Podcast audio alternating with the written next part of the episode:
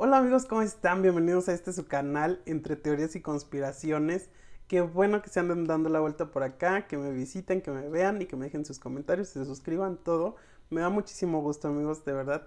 Y ya saben que este canal pues es para hablar un poco más a fondo, con más profundidad de los temas que hablamos en TikTok. O sea que es probable que ustedes ya escucharon de lo que les voy a contar aquí ahí en TikTok, pero pues aquí pues, los desmenuzamos más, amigos. Este, queremos que nos huele más la peluca. Así que hoy vamos a hablar de duendes y más bien no tanto como de duendes, sino lo que le pasó a una chava con los duendes. Esto también viene de un hilo de Twitter, porque ya saben que me encantan los hilos de Twitter, entonces también lo tomé de ahí. Y pues les voy a contar la historia por si no quieren ir a Twitter a ver la historia, ¿verdad? Entonces yo aquí se las cuento y vamos viendo qué onda. Esto le pasó a una usuaria que es arroba lorearu, lore. Eh, es una chica al parecer colombiana y ella vino aquí a México pues de vacaciones, me quiero imaginar, no, no dice tanto detalle sobre eso, yo ya dándole los motivos, ¿no? Pero yo me imagino que vino de vacaciones, ¿a qué más vienes a México? Eh, entonces ella cuenta que pues se compró tres duendes en un lugar que se llama Huasca de Ocampo, que está en el estado de Hidalgo. Es un pueblo mágico aquí en, México. Para los que no sean de México, el pueblo mágico no se refiere a que hay magia, sino que es una denominación que el gobierno les da por ser pueblos pequeños, pero que tienen ah, leyendas, acontecimientos históricos, eh, gastronomía, em, cultura, todo eso, ¿saben? Entonces, Huasca de Ocampo es un pueblo mágico y sucede que en Huasca de Ocampo hay mucha creencia sobre los duendes. Entonces esta chica visita Huasca de Ocampo y para su bien o su mal se entera de que hay esto de los duendes y que mucha gente, mucha gente ahí cree en los duendes. Y precisamente en ese lugar hay un museo de los duendes. O sea, tan así es la cosa, amigos, que hay un museo de los duendes. Ella dice que se compró tres duendes, para la suerte, para la salud y para el trabajo.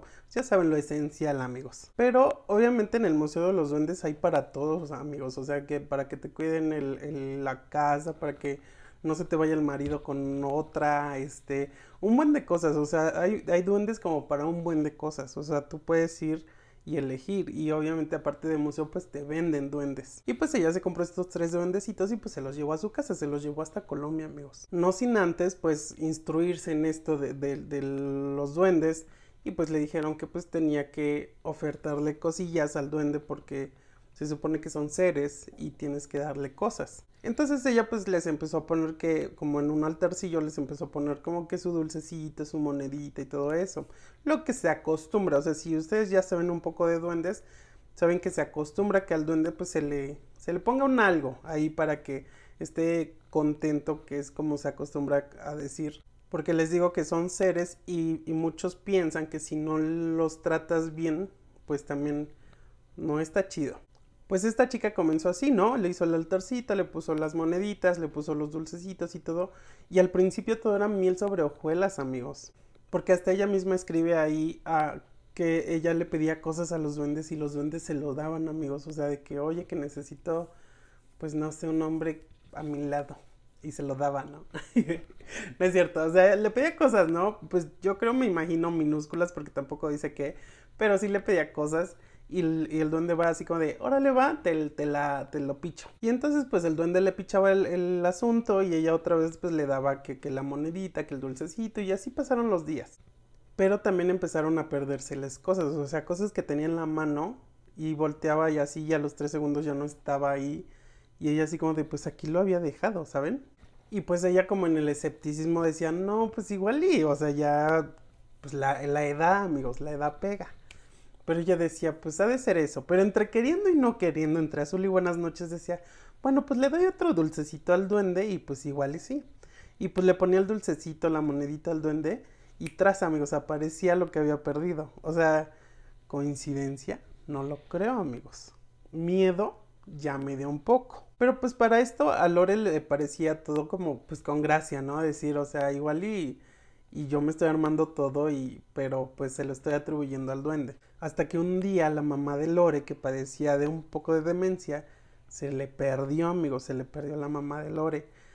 Y pues ella en su angustia dijo, o sea, si el duende me, me ayuda a encontrar cositas y así, pues le voy a dar algo más grande para que encuentre a mi mamá. Y a Lore se le ocurre darle un billete de 50 al duende. Y el duende, pues quién no, amigos. O sea, ¿a quién le dan pan que llore? O sea, yo también diría, va, yo también te busco a tu, a tu jefa. Pues a los cinco minutos, amigos, que llega la mamá ahí a la puerta de la casa y estaba la mamá como si nada, como la fresca mañana. Y este, y pues, pues tú qué dices? Pues fue el duende, amigos, fue el duende. Y pues como vio que le hizo el favor, pues entonces pues, pues dijo, voy a comprarle otros dulcecitos, pues, pues que si le compraba, pues que el, el huevito de chocolate, pues ahora le compró un huevo Kinder, ¿no? Que si le compraba ahí sus sus chocolatitos con rompope, pues ahora le compró un Ferrero Rocher. Pues ella estaba a gusto, pues le encontró a la mamá, ¿quién no? Entonces, pues ella pues le estaba dando y dando y dando al duende de todo. Y ella pues le seguía pidiendo al duende y el duende gustoso. O sea, tú me das y yo cumplo. Se entiende, o sea, así funcionamos todos hasta los duendes. Pero este proceso se hizo cansado, amigos. O sea, obviamente también no es así como de que siempre tengo, ¿sabes? Entonces ella cuenta que en vez de dejarle el billete de 50, pues ya le dejaba uno que de a 20, ¿no? Como que de a 10, como de que ya monedita. Y luego ah, también los dulcecitos que le ponía, como que pasaba la mamá y así, ay, como que se me antoja. Y tras, ¿no? Y la mamá también se lo, se, se echaba y se robaba los, los dulces de, del duende. Y fue cuando las cosas se empezaron a poner feitas, amigos. Feitas. Porque a partir de ahí, de que eh, le cambió todo esto con menos cosas, se escuchaban en las noches cómo se empezaban a caer cosas y así, se escuchaban ruidos. Y Lore se levantaba a ver qué pedo y no había pasado nada, todo estaba pero en perfecto orden. Y a su hermana le empezaban a golpear la puerta. La cosa aquí es que también la hermana comenzaba a amanecer con moretones en los brazos. Y a Lore y al novio de Lore lo que le pasaba es que amanecían como con pequeños rasguños en el cuerpo. O sea, esa, esa cosa es que ya comenzó a escalar a una agresión física, ¿saben? Porque ella pues le había como que bajado al, a la ofrenda, a los duendes. Y pues todo esto iba empeorando, amigos. Ya empezaban a perder la cartera, empezaban a perder cosas más grandes. Los ruidos se intensificaron los moretones de la hermana seguían siendo más grandes, los rasguños seguían, o sea, eh, ya era una cosa pues insostenible. Entonces Lore, pues ya en su desesperación de que ya no quería que pasara, pues se puso a investigar. Digo, ella es colombiana y no, yo no sé en verdad en Colombia si crean en los duendes o en qué tipo de seres crean, pero estamos de acuerdo de que no es lo mismo, eh, no sé, o sea, aquí hay duendes y aquí sabemos cómo, cómo los duendes de acá, ¿saben? ¿Sí me explico? o sea, cómo se tratan. Entonces Lore, pues en su afán, pues empezó a buscar en mil lugares hasta que un señor le, le, explicó, ¿no? Que los duendes, pues son seres energéticos y que al final de cuentas también como que te chupan la energía, el estado de ánimo, eh, eh, te lo hace más pesado, eh, porque se, se, alimentan también de eso. Y el problema aquí fue que ella le empezó a dar como más cosas a los duendes, como cosas muy grandes.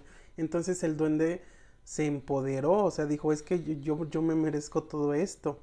Y cuando le bajó a, las ofrendas, el duende se enojó, así como de que, güey, esto no es lo, yo valgo más, ¿saben? O sea, como que el duende pues se, se destanteó. Entonces dice que eh, esos cuarzos que los duendes tienen, eh, que por ejemplo esto de que para la suerte, para el trabajo, todo eso, si el duende no, no está a gusto, e, estas energías se convierten en negativas y en lo contrario a lo que te ofrecen si están de buenas. Por ejemplo, el de la suerte, si tú, ah, si tú lo haces enojar y se voltea contra ti, pues ahora se convierte en un duende de la ruina y siempre te está así como que haciendo la vida imposible. Pero también este señor le explicó que eh, tenía la solución para poderse deshacer de ellos dice que tenía que encontrar una iglesia con dos puertas para que Lore pudiera entrar en una, dejar los duendes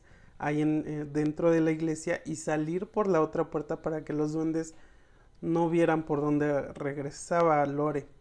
Esa es, esa es, la creencia. Y así fue como Lore se pudo deshacer de los duendes. Encontró la iglesia que tenía dos puertas, eh, entró con los duendes, los dejó ahí y pues le rezó a, la Virgen a pedirle por la familia y todo eso y se salió por la otra puerta y fue como así como santo remedio para ella, ya no volvió a pasar nada y los duendes pues se quedaron en la iglesia. Y ya al final ella dice así como de que la moraleja es que no compren duendes, pero también dice así como eh, como que no, o sea, sino que saber que también a veces nos queremos meter con energías que no entendemos y, las damos por sentado, ¿no? Así como de que, ay, por Dios, ¿no? Y, empiezas a jugar con ellas como ella lo empezó a hacer porque ella lo hizo desde la incredulidad y empezó a, jugar, a ponerle la ofrendita y todo eso. Y como vio que funcionaba, pues le seguía y le seguía.